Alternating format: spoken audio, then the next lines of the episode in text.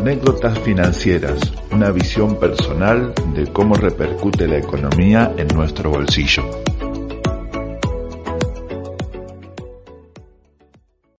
Bienvenidos a Anécdotas Financieras. Soy Gerardo Contreras y junto a Karina Martínez y Cristian de Benedetto creamos este podcast para hablar de finanzas personales de forma simple y clara.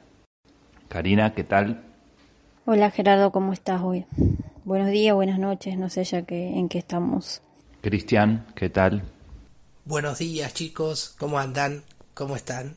Muy bien, gracias a Dios. Bien, este episodio será como un imán en la heladera. Un breve recordatorio de todo lo hablado hasta ahora. Comencemos. Un conocido me preguntó cómo hacer para reconocer lo que es un activo y un pasivo. Y me pareció interesante repetirlo porque es algo muy sencillo, pero que muchas personas aún no lo tienen, no lo tienen en claro. Y que muchas veces este tipo de preguntas se repiten, ¿no? Bueno, con respecto a la pregunta que aquí Cari nos apuntala con eh, cuál es la diferencia de un activo y de un pasivo, o qué es un activo o un pasivo, tenemos que ir a lo sencillo, a lo básico. Un activo es todo aquello que a mí me ingresa dinero a mi bolsillo. Puede ser el trabajo, puede ser un ingreso extraordinario por un este bono, por un aguinaldo, por un trabajo extra, este, por una inversión, este, todo, todo lo que a mí me, me ingresa dinero y me pone ese dinero en el bolsillo es un activo. Ahora todo lo contrario es un pasivo. Es aquello que me saca dinero del bolsillo.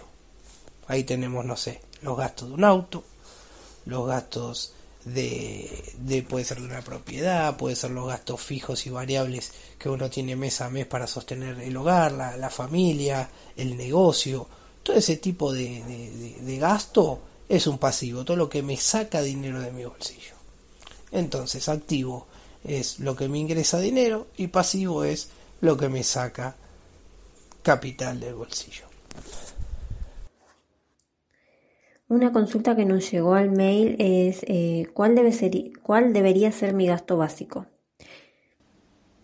El gasto básico, eso, todo eso está contemplado dentro de lo que es el registro y el presupuesto.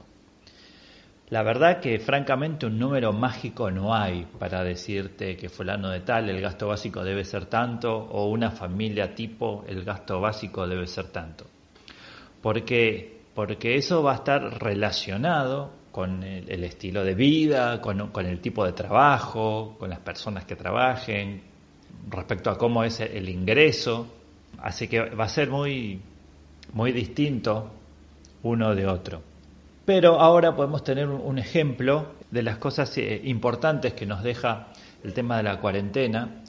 Y, y es saber que durante los días de cuarentena, sobre todo sobre los primeros días de cuarentena, hicimos solamente los gastos básicos, los gastos de supervivencia, ¿sí? porque el, resto de, de, otro tipo de, de, de, variantes de gasto eran inaccesibles, así que solamente realizamos lo que fueron los gastos básicos, los gastos de supervivencia. Bueno, sobre todo para los que son independientes, los que trabajan por cuenta propia, ese es un número muy importante porque siempre cuando hablamos de, fondo de inversión, este, rescatamos que para el caso de los asalariados, el fondo de emergencia tiene que ser de aproximadamente seis meses de sueldo y en el caso de los cuentapropistas o trabajadores independientes, de 12 meses de gastos básicos. Así que, bueno, eso es una de las cosas que dejó la cuarentena, saber más o menos, tener una idea de cuánto es nuestro gasto básico. Una pregunta que, se repite mucho entre conocidos y clientes es ¿por qué es necesario un objetivo para ahorrar? ¿Puedo ahorrar sin objetivo? Esta pregunta es muy interesante. Este, ¿puedo ahorrar sin objetivo? Claro que puedo ahorrar sin objetivo. Para las personas que no ahorran, lo principal es ahorrar. Entonces, con que empiece a ahorrar ya eh, subió un escalón, ya este, comenzó a dar sus primeros pasos en, en una planificación, ¿no? En trabajo, ahorro, inversión. Si trabajo y gasto todo mi capital, bueno, tengo que empezar a ahorrar. Eh, como, como regla número uno. Ahora, cuando yo ahorro con un objetivo, es más sencillo y es más fácil para una persona que no tiene el hábito generado que, que lo motive, que lo lleve a cumplir ese objetivo. Entonces, si yo estoy ahorrando, eh, como muchas veces nos han enseñado cuando éramos chicos, eh, yo en, en podcast anteriores he dado el ejemplo de que mi primer ahorro fue para comprarme una Sega, que en ese momento, la década del 90 era, era un boom ese, ese aparato para, para videojuegos y, yo lo quería.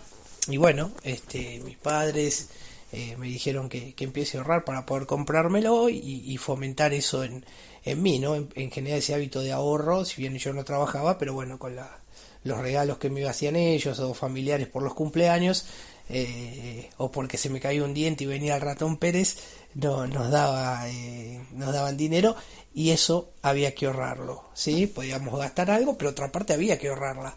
¿Para qué? Para el objetivo de comprar la Sega. Entonces cuando eh, sos chico y querés eso y lo anhelás, vas a poner todas tus fuerzas y todas eh, tus miradas en eso para poder llegar al objetivo. En, cuando uno pasa el tiempo y se hace adulto, muchas veces ese hábito de ahorro se pierde porque tenemos con problemas, porque eh, muchas veces recién empezamos a trabajar y los sueldos eh, pueden ser bajos y, no nos alcanza para, para los gastos fijos y variables que tenemos, pero siempre hay una posibilidad de poder revisar lo que es el, presupuesto que uno, que uno arma para poder ahorrar. Entonces, cuando yo ahorro con un objetivo claro y no tengo hábito de ahorro, lo más fácil va a ser que me plantee un objetivo. Ahora, si bien ahorrar sin objetivo igual es bueno, porque para tener un fondo de emergencia por cualquier situación imprevista tengo que tener un ahorro generado y ese ahorro no tenía un objetivo específico, estaba como este, en resguardo de una emergencia. Así que si la consulta específica es si puedo ahorrar sin objetivo, la respuesta sería sí. Ahora, si yo ahorro con un objetivo, lo más probable es que pueda sostener ese ahorro en el tiempo y tenga una motivación para poder llevarlo a cabo. Otra pregunta que nos llegó a Instagram es ¿cuál es el mejor método de ahorro? Ya sabemos que a las personas les cuesta ahorrar, les cuesta empezar y más que nada mantenerse. Eh, esa disciplina, esa constancia es lo que más cuesta. Bien.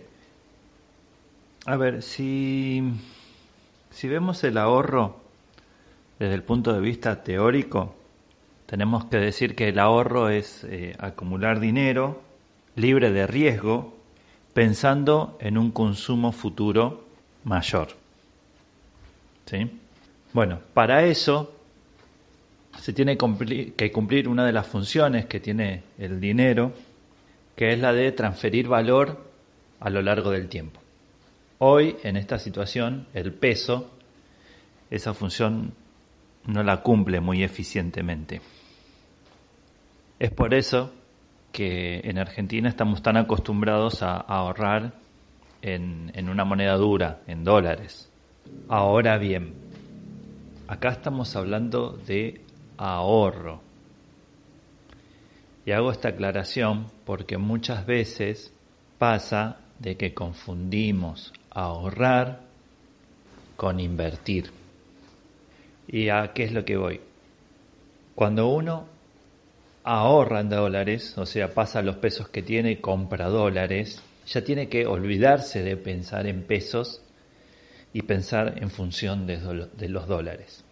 Recordemos que una de las características que tiene el dinero es que el dinero no vale por sí mismo, sino que vale respecto al poder adquisitivo que se puede tener con ese dinero.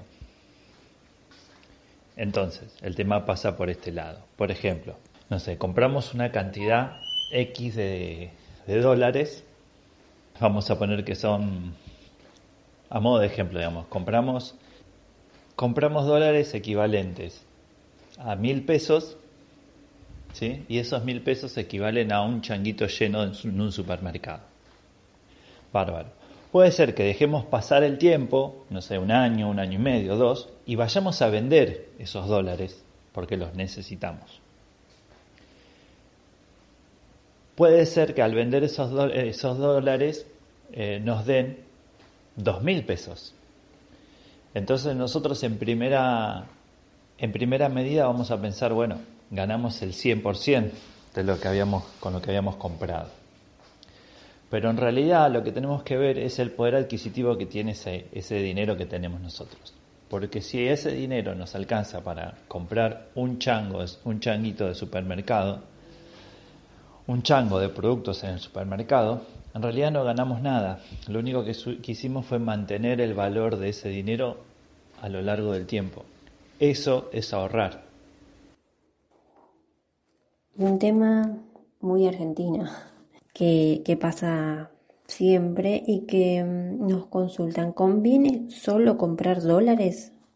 En muchos casos eh, caen en el error de, de decir, eh, sí, sí, solo conviene comprar dólares. La realidad es que nosotros desde anécdotas financieras pregonamos y permanentemente repetimos hasta, hasta el hartazgo que este, una persona, una familia o una empresa tiene que tener una planificación financiera integral, donde tenga bases sólidas en la prevención, en la previsión, en el ahorro y en la inversión.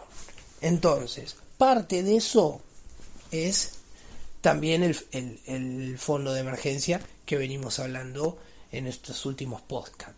Entonces, cuando hablamos de comprar solo dólares, estamos viendo una sola parte de esa planificación financiera integral no es lo único que desde anécdotas nosotros sugerimos que haga, como bien dije, una persona, una familia o una empresa. Comprar dólares es una parte para diversificar en nuestra cartera de activos. Lo más importante siempre es diversificar. Así que si bien comprar dólares es muy bueno, necesito dar un paso más, que es invertir esos dólares y generar mi cartera diversificada de inversión. Entrando en el tema del episodio 11, el oro como valor de refugio, ¿está bien para tenerlo como fondo de emergencia? Esa consulta nos hicieron vía mail y es una pregunta bastante específica. Así como está planteada la pregunta, la respuesta sería no. Porque una de las características del fondo de emergencia es que tiene que ser líquido, o sea que tiene que ser de, fácil acceso. Por ejemplo, si a vos te pasa algo hoy, vos podés solventar ese gasto de forma inmediata prácticamente. Y si tenés oro, no, tenés que salir, venderlo y recién ahí hacerte el efectivo. O sea que la respuesta sería no. Sí es una herramienta de cobertura dentro de una planificación mayor, pero no lo veo como parte del fondo de emergencia. Siguiendo con las preguntas, el tema de prevención y previsión. ¿Cuál es la mejor opción de prevención y de previsión? No quiero ser eh, reiterativo, pero francamente creo que la respuesta la tiene que buscar cada uno. ¿Cuál es la mejor opción? Eh, ¿Y por qué? Porque eso va a ser el, fruto de, la realidad personal de uno, ¿sí? Eh, de cómo vive, de cómo genera ingresos, de cómo es su planificación financiera. Resultado de toda esa información será la mejor opción. Si vamos a hablar en, un sentido genérico, me parece que, la herramienta básicamente debe ser el fondo de emergencia. Eso me parece que es este, urgente y obligatorio para todos. Pero bueno, después va, a haber un montón de variables que son propias de cada uno. Por ejemplo, eh, no sé si hablamos de un profesional, no es lo mismo eh, un cirujano que trabaja eh, en distintas clínicas en un radio de 20 kilómetros de, su casa que un cirujano que, por ejemplo, no sé, vaya una vez por semana a atender, a hacer, a trabajar en clínicas en el interior del país. Eh, no es lo mismo, por ejemplo, si esa persona es, soltera, es solo, o si tiene una familia o tiene familiares a cargo. En el caso de tener una familia y, por ejemplo, de, viajar permanentemente, de hacer este, grandes recorridos, obviamente que, las opciones de, cobertura tienen que, que ser mayor, porque tiene tiene otros riesgos, necesita, eh, tiene otras necesidades, tiene otras necesidades de cobertura. ¿sí? Por ejemplo, en esos casos eh, me parece que es eh, prácticamente obligatorio que esa persona tenga, por ejemplo, un seguro de vida, ¿sí? no solamente para proteger a, sus, a sus afectos, a su familia en caso de, en caso de, que le pase algo, sino con, con, una cobertura que también lo proteja a él eh, en caso de tener algún percance. ¿Qué herramientas de cobertura se puede utilizar y qué tipo de coberturas son necesarias? Bueno, en principio, ¿qué es una cobertura? Una cobertura se trata de una herramienta de protección. Si hablamos de, proteger, de prever, porque la prevención también es una forma de proteger, una herramienta práctica y muy efectiva es el fondo de emergencia. El fondo de emergencia es el principal objetivo del ahorro. Eh, una de las características es que tiene que ser lo más líquido posible y de acceso eh, rápido. Teniendo en cuenta las circunstancias de hoy, de hoy en día, hablar de liquidez y de acceso rápido es hablar de efectivo y como producto de cobertura debe tener un bajo riesgo y un fácil acceso. El fácil acceso lo da el dinero en efectivo y el riesgo, hoy por hoy cuando hablamos de dinero efectivo que no tenga riesgo de perder valor, estamos hablando tácitamente del dólar, porque hoy en día es la, es la moneda que cumple con la función de trasladar valor a lo largo del tiempo. Después existen otras herramientas, ¿no? Como pueden ser este, los seguros, puede ser, eh, no sé, el seguro, desde el seguro de hogar o, el seguro de retiro o el seguro de ahorro inclusive. Todos ellos este, también son, son herramientas de, cobertura, como así también eh, en el caso de que tengamos inversiones en la bolsa, hay ciertas acciones que son anticíclicas que se llaman, o eh, si no, otros, otras herramientas como resguardo de valor, como puede ser el oro o la plata. Del tema que más nos preguntaron es de inversión. Parece que a la gran mayoría le interesa mucho esta parte, la parte de cómo invertir, cuánto invertir, los tiempos, en dónde, los distintos recursos que fuimos aprendiendo. Y una pregunta que me llamó la atención dentro de todas, no sé si, no sé si les pasa a muchos, si se la hacen, pero ahora la vamos a plantear. Y es, ¿cualquier persona puede invertir? Cuando hablamos de inversión, y más en la República Argentina, es un tema que en muchos casos es tabú, no se toca, no se habla, y en otros casos hay una mala información, que es que pensamos que para invertir necesitamos tener mucho dinero y que el inversor o que las personas que invierten tienen una clase acomodada de la sociedad, son clase media alta, son ricos, eh, o, son, o vienen de herencias de familias de, tradición y de riqueza, entonces por eso se convierten en inversores este, capacitados, calificados. Y la realidad es que para invertir cualquiera lo puede hacer porque es una, este, una condición que cualquier ser humano puede desarrollar porque basa eh, en un punto específico que es generar hábitos, buenos hábitos y buenas conductas financieras. Si yo tengo una correcta eh, economía personal, familiar, empresarial, voy a, voy a empezar a tener este, la posibilidad de poder ahorrar y de poder invertir. Porque si yo hago eficiente mi gasto, hago un buen presupuesto, tengo un buen control del ingreso, del ingreso de mi dinero y trabajo y me esfuerzo, eh, la mayoría de los casos todo eso va a dar fruto iba a dar posibilidades de excedentes, de ahorro, y ese ahorro poder invertirlo para así este, poder llegar a esta fórmula de crecimiento. Para invertir tengo que este, ahorrar, para ahorrar trabajar, y si alguna no se cumple no puedo crecer. Entonces, ¿cualquier persona puede invertir? La respuesta es que sí. Y siguiendo con el tema de inversión, una pregunta singular resulta un poco puede resultar un poco extraña, pero porque hay muchos inversores que no tuvieron buena experiencia. Respecto a esa pregunta, me parece que el tema pasa por, por cómo se posicionan frente a, la operatoria. ¿sí? porque cuando hablamos de, inversión, estamos hablando de que una empresa cumpla un proceso y obtenga un resultado. Y uno lo que está haciendo es aportando capital para lograr ese objetivo, que va a demandar un X tiempo y que se cumplan X condiciones. El tema pasa cuando el inversor se acerca a la operatoria teniendo en cuenta trascendidos o teniendo en cuenta cierta información y lo que está buscando son rendimientos, ganancias este, rápidas y que no están en paralelo o en sintonía con la, inversión general de la empresa. Entonces, cuando uno, digamos, busca tener una alta rentabilidad en un poco, en un corto plazo, básicamente no está invirtiendo.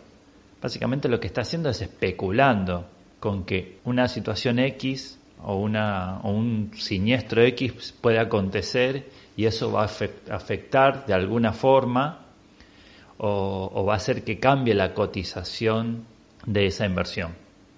Y ese tipo de factores que son fortuitos, porque nadie sabe qué va a pasar en el futuro exactamente, hacen que la posición se tome desde, desde el punto de vista de un jugador. Es como si fuese un juego, sería como apostar a si eso pasa o eso no pasa. Y en el caso de que pase, va a haber una gran, una, una excelente ganancia. Ahora, en el, paso, en el caso que no, esa ganancia no va a existir o se va a convertir en pérdida. Y por eso es que eh, mucha gente, digamos, asocia el tema de invertir con, con esto de las pérdidas, pero es por una, una, mala visión, una mal, un mal acercamiento hacia la inversión. Y llegando a la última pregunta, eh, ¿por qué hacen mención del tema diversificar? ¿Por qué es tan importante? ¿Puede pasar que por diversificar mucho no sea tan efectiva la herramienta o deje de ser rentable? Em, bueno, creo que todos saben que, mi postura es, es de diversificar. Yo lo veo como una, como una muy buena postura, una muy buena herramienta el tema de, diversificar nuestras eh, herramientas.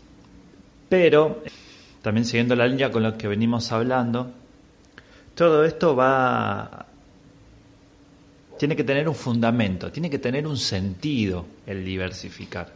Y ese sentido se lo va a dar la planificación. ¿Sí? Volvemos a eso. La planificación es la que le va a dar un sentido por qué y en qué tipo de herramientas diversificar. Creo que ahí está la, la respuesta a esa pregunta. Creo no. Ahí, en planificar, en saber planificar, está la respuesta a esta pregunta. Esta pregunta es de Instagram. Cuando hablamos de invertir capital, ¿cuál es el mínimo? Esta, esta pregunta también se la hice a, mi grupo de amigos y, y, no sabían responderla. O sea que al parecer no todos saben y sería bueno que ahora lo expliquemos. ¿Cuál es el capital necesario para invertir? Es una respuesta que cada uno tiene que, responder, buscar los recursos para, para, darse esa respuesta. ¿Por qué? Y, en esto perdónenme que volvamos a ser insistentes, porque eso va a ser el resultado de, de lo que es el registro y de lo que es la planificación. Uno cuando planifica sabe más o menos lo que gasta, lo que puede ahorrar y demás, y en base a eso y a los objetivos que uno tiene, obtendrá, digamos, un capital con el que puede contar para hacer X tipo de inversión. Después llegando a ciertas conclusiones de que, bueno, logré armar el presupuesto, eh, logré mi fondo de emergencia y ahora me paro en el ahorro. Hay, hay personas que se preguntan, ¿y ahora qué hago con esta plata? ¿Qué hago con este ahorro? Es muy gracioso cuando alguien nos consulta, ¿qué hago con este ahorro? ¿No? ¿Qué puedo hacer con este ahorro? ¿Y ahora qué hago? Ya ahorré como bien nos acá nos dice Cari, que los clientes o que muchas personas nos consultan. Y bueno, es hora de que pongamos en marcha esta otra vía, que es la inversión. Cuando ya pude generar el, buen control de mi dinero, pude tener una buena generación de presupuesto y pude empezar a ahorrar sistemáticamente todos los meses, es, es momento de empezar a invertir. Así que ahí es donde tenemos que trabajar en, esa, en esas eh, herramientas de inversión que más no, nos, nos convenga según nuestro presupuesto y poder generar las bases sólidas para una buena planificación y así gozar de una gran salud financiera a lo largo del tiempo. Y la última pregunta que nos llegó por mail es, eh, ¿es recomendable abrir cuenta en el exterior?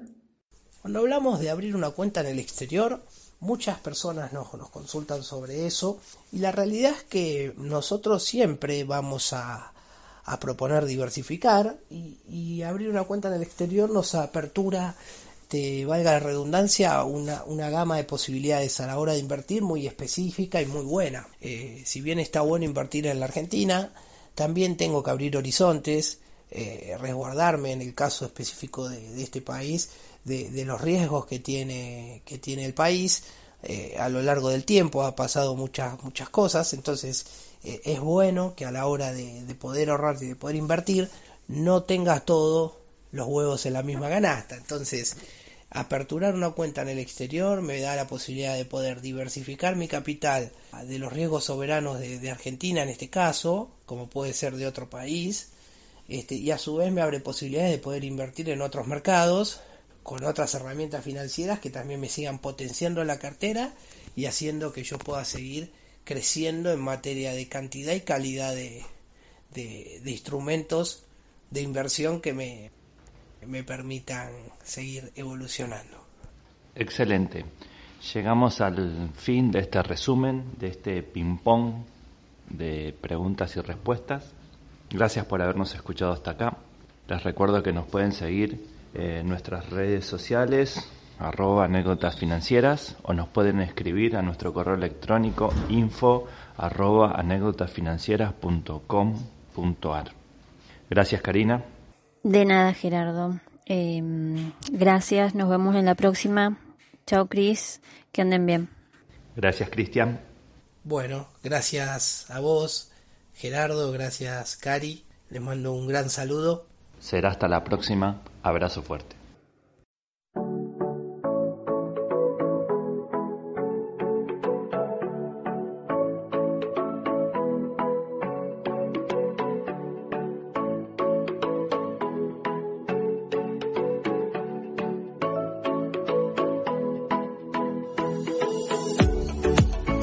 Anécdotas financieras, una visión personal de cómo repercute la economía en nuestro bolsillo.